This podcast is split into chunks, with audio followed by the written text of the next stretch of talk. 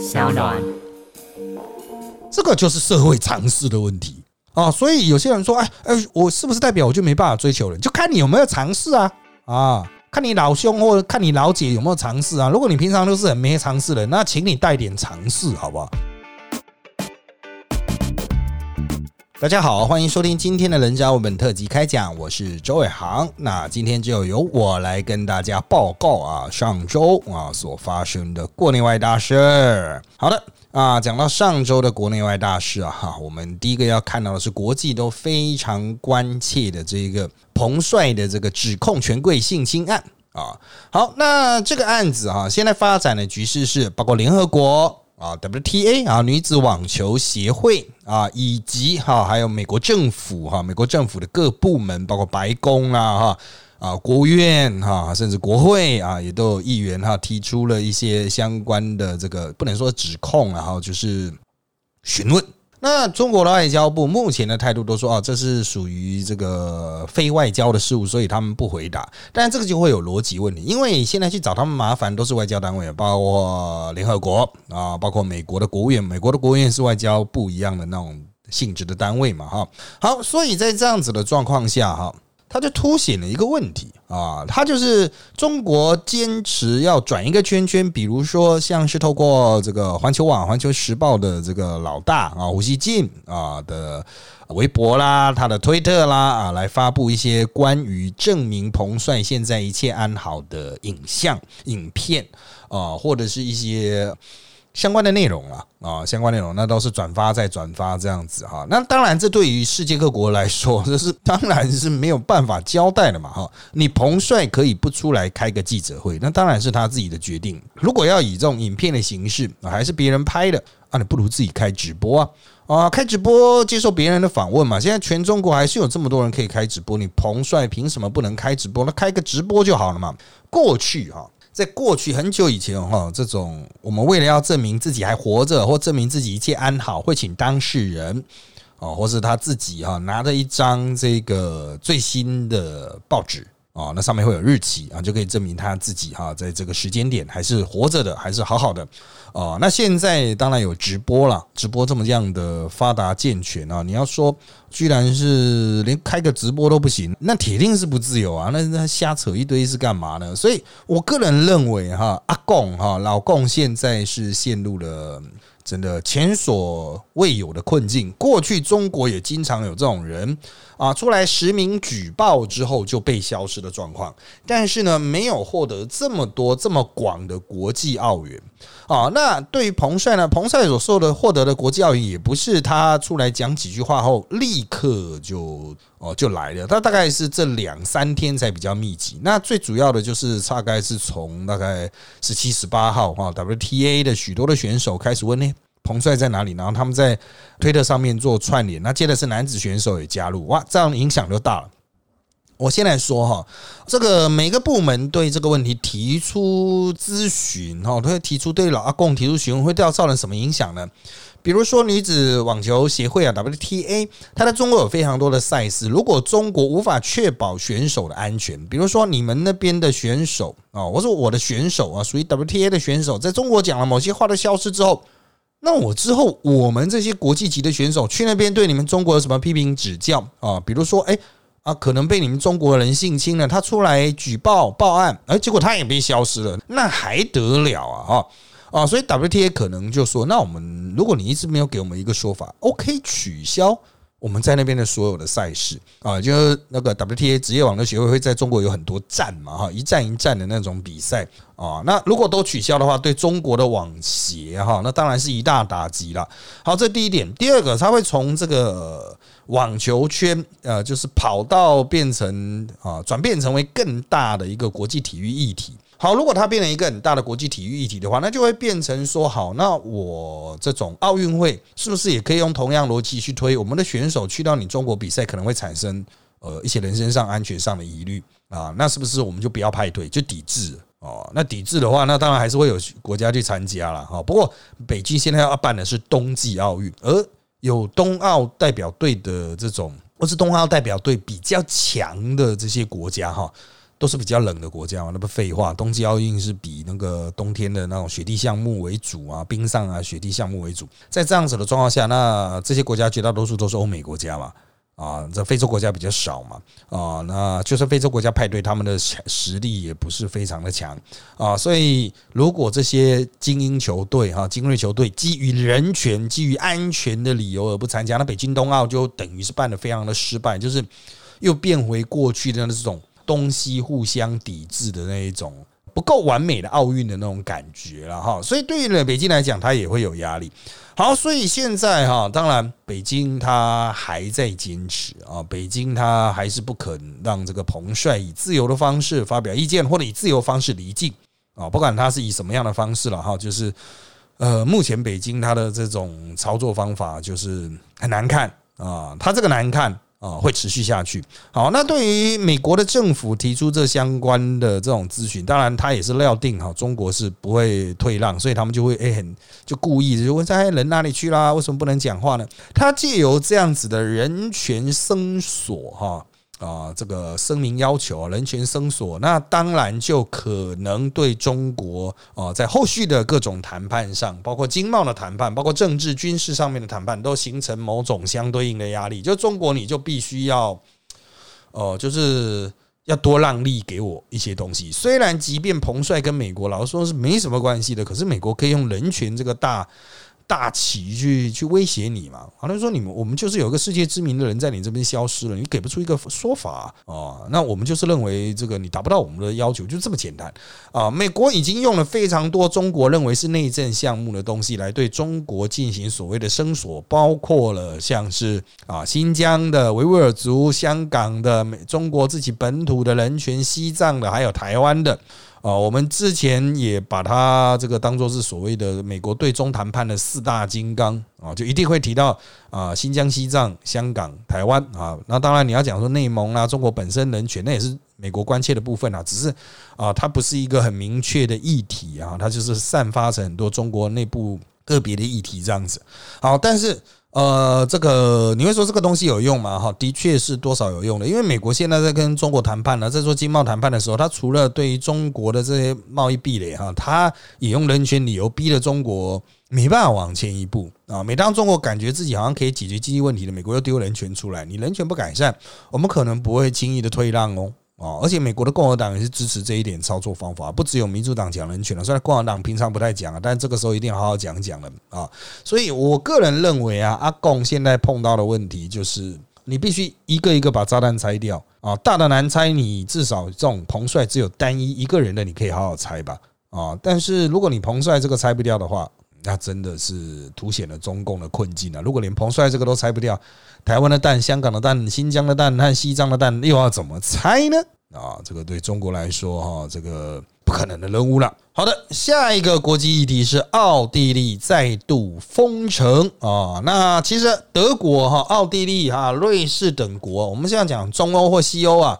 的这些国家哈，这个他们的施打率哈，就疫苗接种率、覆盖率其实都不太理想，大概到六成多、七成左右而已啊。比较高的是南欧的，像西班牙、葡萄牙这种啊，他们是比较高的啊。那西欧法国也还算可以了哈，但重点就是你中欧、东欧以过去哈，甚至一路到俄罗斯，俄罗斯只有三成多啊。哦，那这些中欧国家大概都是大概六七成了哈，当然他们是已经完成两季的六七成啊，但是我个人认为，就是以他们的那种环境，因为他们现在还是不断的在传来传去，传来传去哈，啊，虽然这个死亡率并没有高到无法接受，也就是它比今年初的那一波，就是冬天的那一波了哈，要好很多了，死亡率要低很多了，代表疫苗确实有用，可是呢？呃，这个疫苗这个打下去之后，这个突破性感染还是会出现嘛？哈，那当然它防重症大概还是有七八成的。那突破性感染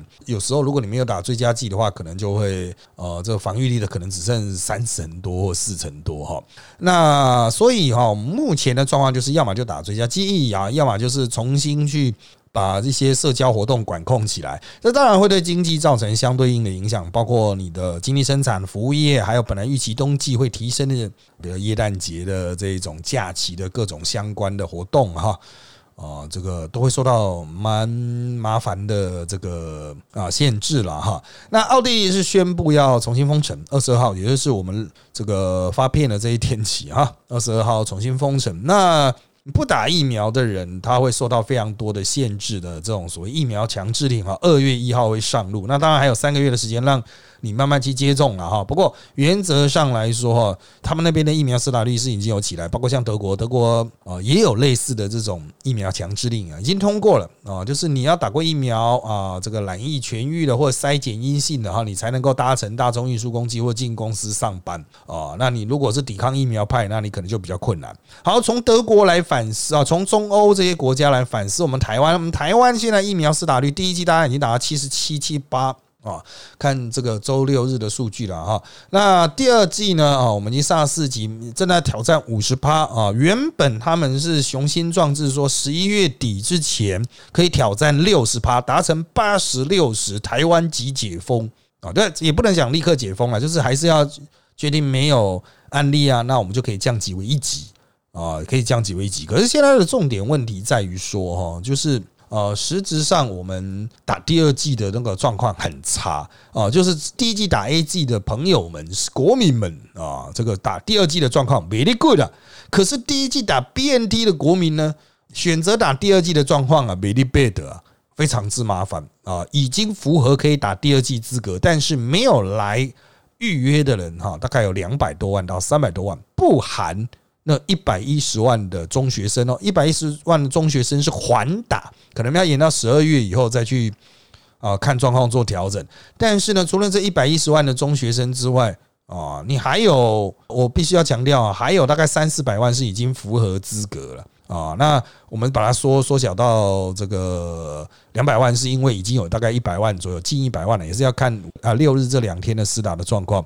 所以在这样子的状况下，哈，我个人认为这个真的问题蛮大的哈，就是因为打 BNT 的人不打第二季啊，我们要达成这种两季的那种率哈，可能就要到十二月中，也就是公投前哦，我们希望在公投前可以完成啊，就是再给你两周的机会。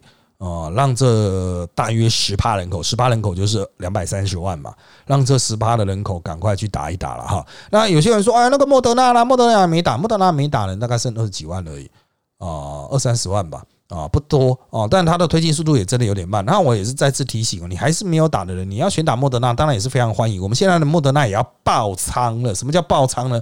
各位应该已经看到他们日前就是我们今年订了六百万剂，全部都到了嘛？啊，加上美国送了四百万剂，这是多少呢？啊，各位数学如果不差的话哈，加起来是一千万了。啊！可是我们打第一季的只有三百多万，打第二季也是三百多万，所以我们还是剩了非常之多啊！我们剩了三百万啊！所以我们在剩三百万的状况下，你虽然就是满足前面的第二季的施打需求，还有混打的需求，混打其实人很少，第一波身体混打只有十几万啊，然后大概十万莫德纳，八万 BNT 啦啊，实际施打者应该更少，所以根本也用不了多少支。所以你完全还没有打的人，你要想说啊，打莫德纳好像莫德纳很强。这个就去打啊！奉劝大家就去打，因为我们的疫苗已经爆仓了哈。我们这个虽然是国内部分，但拉来前面讲。那现在四打疫苗，除了一九二二的什么十四期、十五期之外，你各地的卫生局也都有啊，各地卫生局也都有这种。随到随打，也就是说你不需要挂号，不需要预约，你人去到那个施打点，立刻就可以开打。那他可能每天会选择一种疫苗，在那边随到选随打，第一剂、第二剂皆可。因为我们现在疫苗爆仓了太多，除了 A G 有点不够，A G 可能是真的有点捉襟见肘了。很多人说之前不是说那个集齐疫苗会不会打不完啊？集齐疫苗，如果我记得没错的话，在礼拜六日啊，就是前面了。啊就是我们这个播出是礼拜一嘛，啊，前面的礼拜六应该就会全部全部都打完了，不够哦，不够啊，就是我们的 A G 理论上会在二十一号或二十号全部打完啊，那当然你会说二三二四呢，不是十四期还有二三二四吗？没错了。啊，就是那个是延长的嘛，啊，二二三啊，包括二十二哈，它还是有一些之前 COVAX 的啊，还有之前的存量会去指引，但是呢，因为机器疫苗是摆在施打顺序较前，所以它会先消耗掉哦，所以我们的 A G 哈，因为大家施打非常踊跃，我们 A G 帮的人哈都是。这时间到就会乖乖去试打的。所以目前状况是 OK 的啊，目前状况是 OK 的啊，就是还不会有浪费。但之后呢，会不会有浪费的？也我个人推测，十二月中以后应该也是哦，会有大量的 A G 生。好，回来那个随到随打，我们现在有随到随打啊。你看各地卫生局，他会公布他们每一个县市。啊，都会有自己的随到随打点，那也会有属立医院或是一些大的公立医院，或者是私立医院也可能哦，民营医院哈，也有可能就是挂号施打，它会有专门的疫苗门诊，你就去那边挂号，你就可以打。啊，所以我们这一次还是要奉劝大家，如果你希望台湾尽速解封降级，那么呢，就请你赶快去作为这个所谓分子的一部分。你已经是分母了哈，你就尽量去当分子哈，哦，去赶快打打，让我们能够到八十六十了。我们现在是觉得八十真的越来越困难哦，那政府可能要去推动一些奖励方案呐，或者是业者要推动奖励，比如说吃小黄卡。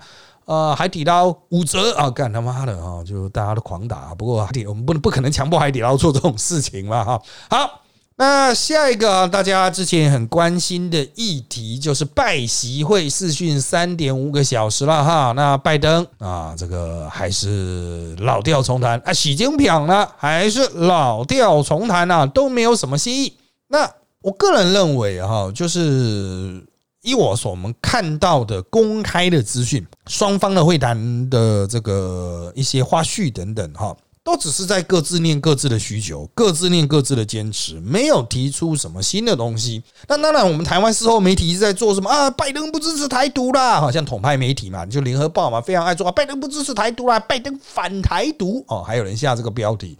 其实连中共的中方外交部也没有下这个标题啊啊！中国中方外交部知道不支持台独啊。那相对来说，台湾这边也有独派媒体会放大拜登在事后哦讲的说什么啊？台湾已经是独立的，它是个独立。国家，或是它是本身是一个独立的存在啊。那这个，我个人认为哈，这个其实纠结拜登或是阿贡讲的一两个字没有意义。你美国政府的立场还是不能看拜登这个老头子啊。我们台湾的那种皇权思想太重了，好像皇上讲了才算数一样。没有，美国还是要看布林肯的。啊，因为他是实质控制这个政策的。那拜登那种老灰啊，他管的事情太多了，一天到晚讲错话哦。他讲错话，从选举时的时候就一直讲错话到现在，所以真的是听其言观其行，重点就是看他们实质怎么做。那接下来呢，美中之间当然你要说什么全面开战不太可能啦，本来就不可能啦。像纽约时报就讲说什么，哎呀，那个什么。这个这一次最大的作用就是哈，这个防止两国爆发冲突啊，本来就不会那么容易爆发冲突啊。当大家是疯子啊啊，能够做到大国领袖都没有那么容易爆发冲突。但是我必须回归一个很现实的部分哦，就是他们这次谈没有进展，所以中美关系要改善，短期内应该也不会有进展。哦，那么这样的僵局就会持续。那台湾还是有一些人在想说，哎，中美关系如果改善，那我在阿贡那边的投资是不是又可以恢复？哈，就是这种事情，你就可以不要想了啊，就尽快把整个生产线啊，哈，全部都移走了啊，不好啊，啊，短期内是不好了啊，这个经贸谈判不好了啊，这个关税战啊，持续的啊。好的啊，那台湾的方面对这个会谈的回应呢？我们台湾方面对这个会谈的回应就是啊，这个蔡英文总统发明的什么遇到压力不屈服，得到支持不冒进的哈，就是我们会有自己的步调。的确了哈，台湾有自己的玩法。当然你会说现在就是非常亲美的玩法，这固然没错。但是我个人认为呢，其实我们还是就是蔡英文啊这些高层还是希望跟中国保持某种相对应开放的关系，所以。不管美国跟中国战成什么样，台湾本身也是，包括民进党本身也是有刹车皮的，也就是说，他不会在美国啊决定要跟中国开干的时候，突然就变成说什么，我们也变得很鹰派这样子，不会。啊，台湾国民党过去觉得他们是两岸关系的刹车皮啊，其实国民党一点屁用都没有。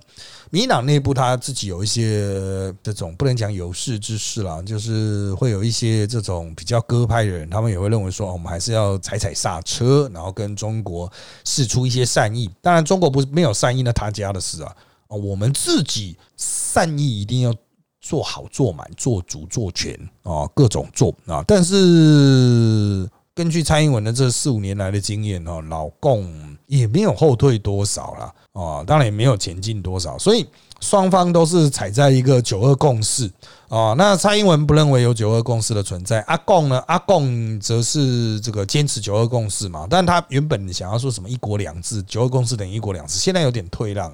好，但是不管怎么样，我个人认为阿共最大的问题就是在于说，哈，不能讲他的问题，就是呃，两个问题并不是他优先要解决的，也是他的一个话题而已，一个梗而已啊。他要解决的还是国内的经济成长的问题，因为阿贡的经济成长碰到疫情啊，碰到能源供应啊，碰到极端气候问题，挑战很大。像他们最近才解决了供电的问题啊，我们之前一直讲说什么供电不稳，供电不稳，长江三角供电不稳啊，东北供电不稳。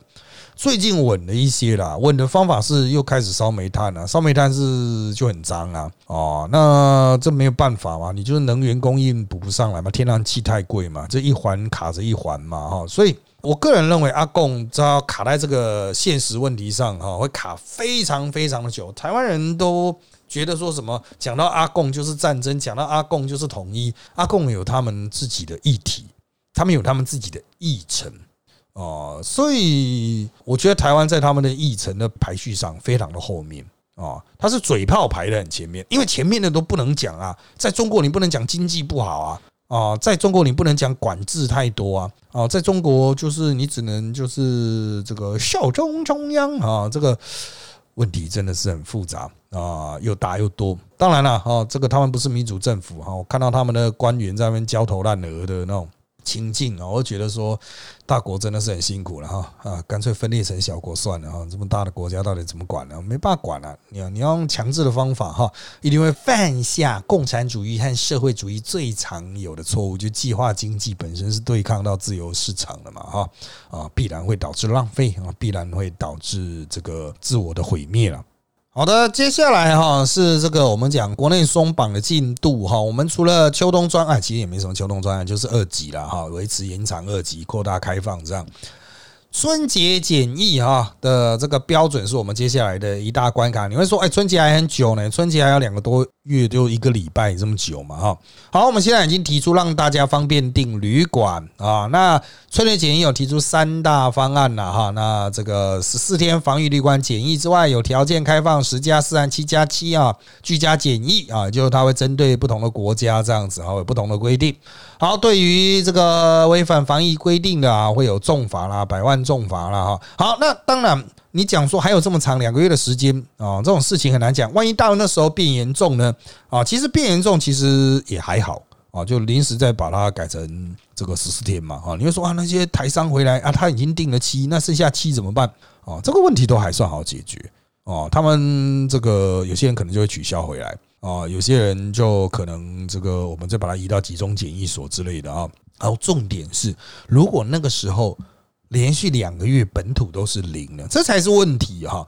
如果我们比如说，我们到十二月中，我们刚刚聊到十二月中，我们降成一级，我们降成一级之后。那就是会更加的开放了哈，就是其实就是原则上就是出门戴口罩，然后在绝大多数的活动啊限制都已经解除了啊，空间里面对于人的流容量啊全部都解除了，在这样子的状况下啊，你说什么出去外面人挤人，其实也没什么关系的时候，好，那你那种边境还维持的这么严，台湾人的欲望哈就会上来嘛，比如说哎，我在圣诞节假期啊，耶诞节假期。啊，元旦假期我都过得很爽。那我接下来说，台湾因为我已经玩透透了，我想要出国啊，出国的回国检疫可不可以提前降？哦，这个就是一大问题了哈。哦，那现在我们之所以没办法出国旅游，哦，我要强调，已经很多国家开放出国旅游。我们之所以没办法开放出国旅游，并不是因为高端，高端只占人口三趴哦。那而且真正会去 block 高端的国家非常少。你一定要去美国吗？啊，很多国家都管你打什么端呢？反正你入境你就是要 PCR 阴性。好，所以现在的重点是我们台湾人之所以没办法出国观光，不是因为人家没有开放观光，泰国已经开放了。我们之所以没办法出国，是因为我们回国要十四天，各种形式的十四天，不管你是十四天高风险国家十四天。啊，然后十加四天或是七加七啊，春节的时候会实施嘛，它都是有有一个天数你要关在特定的地方，那都是成本，那就会使得你三天两夜旅行不可能成呢。你三天两年你飞去那一边，你搞不好检疫就几天呐，飞回来又十几天呢，快点贵啊！所以你要进行真正的这种，也不能讲一定跟过去一样，但至少压力比较轻的观光或是国际访问，你去国外拜访朋友总行吧？好。那就一定要解除这种路径的限制啊！那什么时候呢？啊，如果台湾都是零零零零零零零零零，日本也是趋近于零啊。如果那个日本的现行没有变哦，它到明年一月哈，也是趋近于零的本土啊，本土为趋近于零。在这样子状况下，你会说啊，台日要不要泡泡？我们去日本要不要泡泡？哎。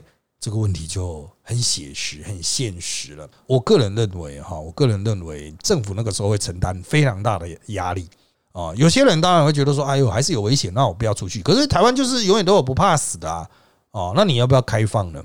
哦，这个会吵的时间大概就在明年元旦以后，时间实际上是时间不久了。哦，如果大家看到明年元旦以后日本没有疫情啊，虽然人家都说冬季疫情会上升，但没有啊。台湾呃，冬季疫情上升也没有啊。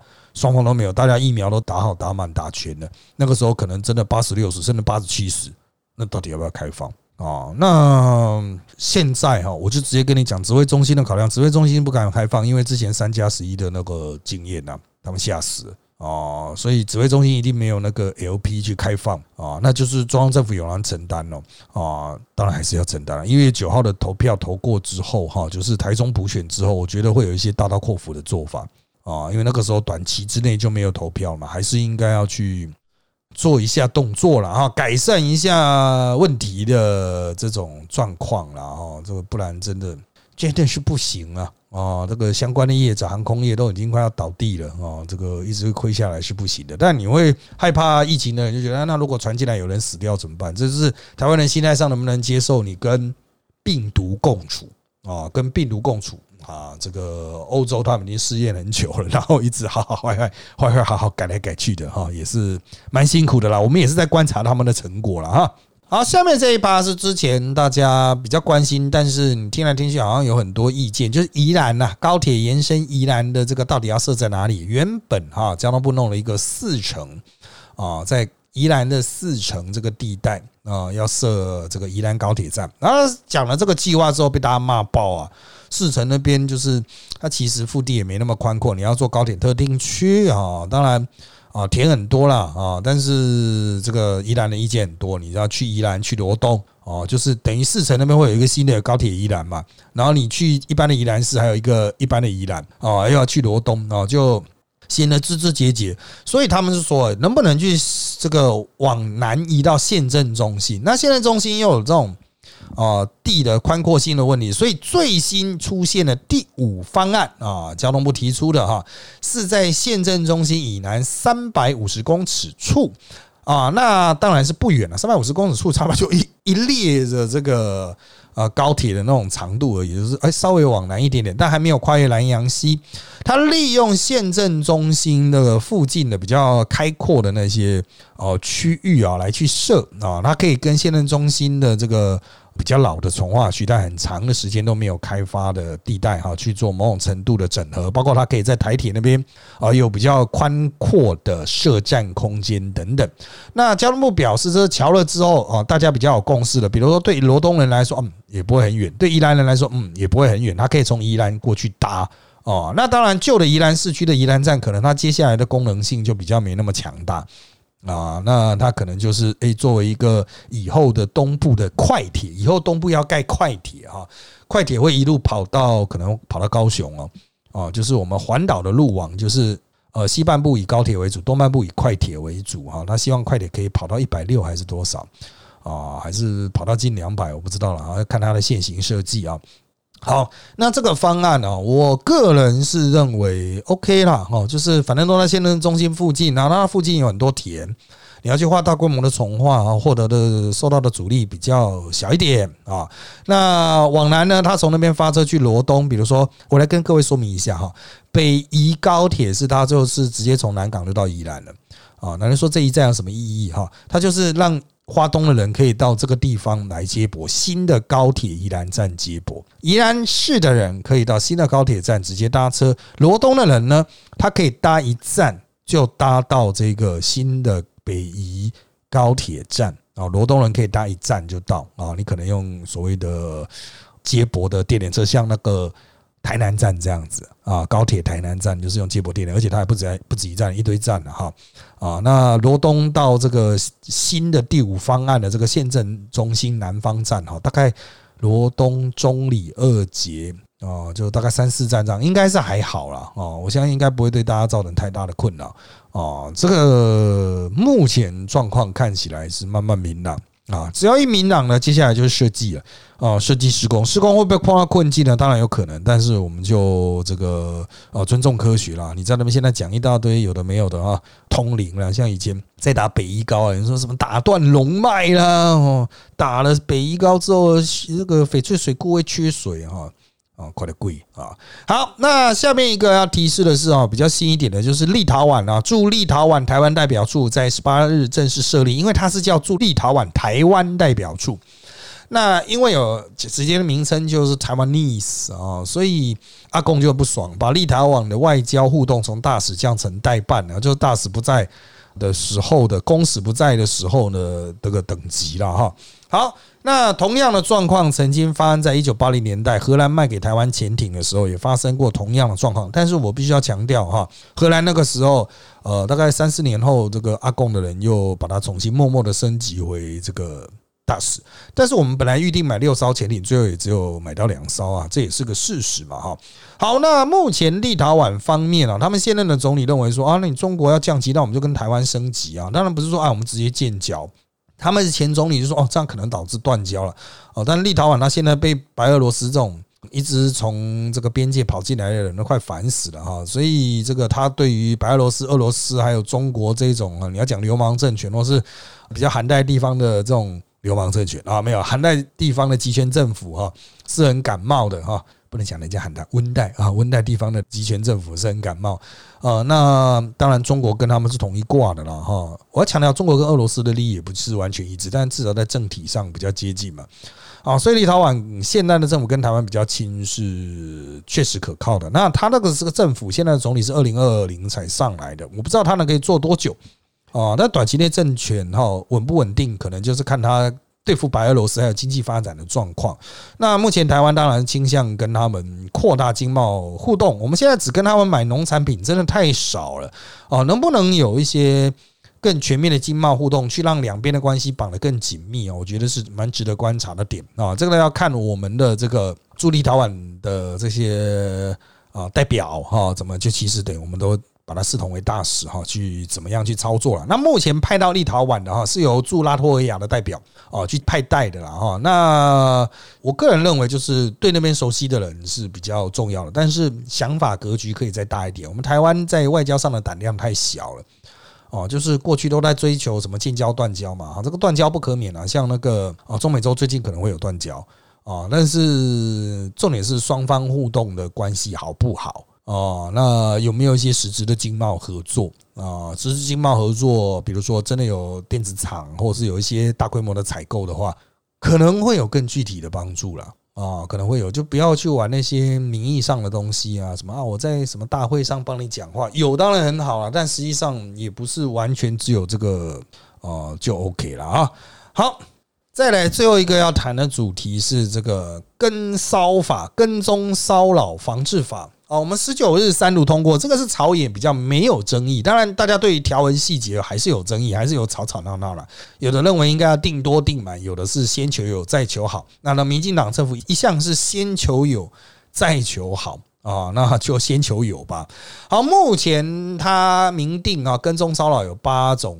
这个样态了哈，但是就是一般常见的什么盯梢啦、要求约会、网络骚扰哈，都有了。那行为呢，它是与性或性别相关的，所以它可能是带有所谓性需求的哈，足以影响受害者日常生活了。那那刑度是五年以下了哈。那有些人说会不会太轻？其实也算中等，算重了。那光是骚扰人也不能讲光是骚扰人啊，就是你造成人的某种身心上的影响哈。就把你抓去关五年了哈！你要想很多很重大的商业犯罪，才那个两三年，那你那五年哈，有点已经就是因为性了哈，然后还有他的这种攻击性、伤害性哈，所以才会把它提到五年。但是我个人认为，接下来就执行的问题啊，执行上，因为包括警方也不太懂这套法的细节嘛啊，所以还有施行上那边的。啊，一些这个调整和修正，然后就具体执法到底要怎么执法，然后法院啊、检察官啊怎么去认定啊？大多数的人哈，这个应该都不会受到这个法的这种规制啦，就是实际上是不会影响到你啊。那碰到骚扰的人呢，当然有这个法的保护啊，可以对他形成啊，不只是法律本身的影响哈，可能。啊，这个骚扰他的人看到我这套法律，可能他自己就会缩回去了啊，因为他不懂法律，但他看到哎，好像有这个法律，他就缩回去了，多少有帮助了。那如果真的需要执法的话，警方也有这个，的确有一个依据了哈。好，那有些人会认为说，哎，这会不会影响到我们追求异性哦？你要追求同性也可以的，追求性的时候哈，追求 X 性、追求差性的时候啊，会不会造成某些障碍呢？这个哈，其实它。限制哈，我必须要讲到法律定出来，它的限制其实是相对严苛的。你要能够执法，所以你必须行为非常的明确，然后客观上其他人都觉得你很过分的啊，也就不是说当事人觉得过分而已啊，就是当事人两造过分不过分，那当然你有你们认定的差别，而是从客观的角度、法官的角度看来说啊，靠腰你这个太过分了，那么穿小啊，这个就是社会常识的问题啊。所以有些人说，哎哎，我是不是代表我就没办法追求人？就看你有没有尝试啊啊。看你老兄或者看你老姐有没有尝试啊？如果你平常都是很没尝试的，那请你带点尝试，好不好？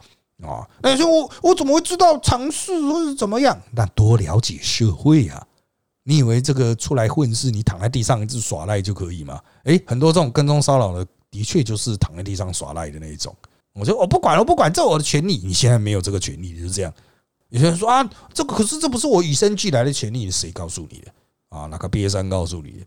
啊，权利是谁授予你的？权利是国家授予你的，好不好？啊，你天赋人权啊，快点跪啊！啊，我们中华民国三民主义宪法里面是三民主义，三民主义你有看过吗？大多数人没看过，我之后可能会在网络上开一个三民主义的课吧。哦，我们是革命民权的啊，我们不是天赋人权的啊，现在年轻人都不知道了，还以为我们是自由主义国家啊。好的，那当然了，我们希望啊，再次提醒啊，你各位，不管你要混打单打，请赶快去把疫苗打一打，你赶快打打，我们才能开放的啦，好不好？啊，你再不打啊，这个当然我要强调，身心状况可足以施打，你再去打了哈。你如果是健康人哈，打一打不会有事的；不健康人还是请教一下医师哈，作为分子啊，去把这个我们的施打率拉上来。好。那我们今天的人造我们特辑开讲啊，因为时间的关系就到这边了。那下个礼拜我们应该还是恢复正常的有 Hosvina 的内容了啊。好，那我们现在在各大的 Podcast 收听平台，如上 APP Apple Podcast 和 Spotify 都可以听到我们节目哦。欢迎大家订阅、留言给我们五颗星。那我们就下次再见喽，拜拜。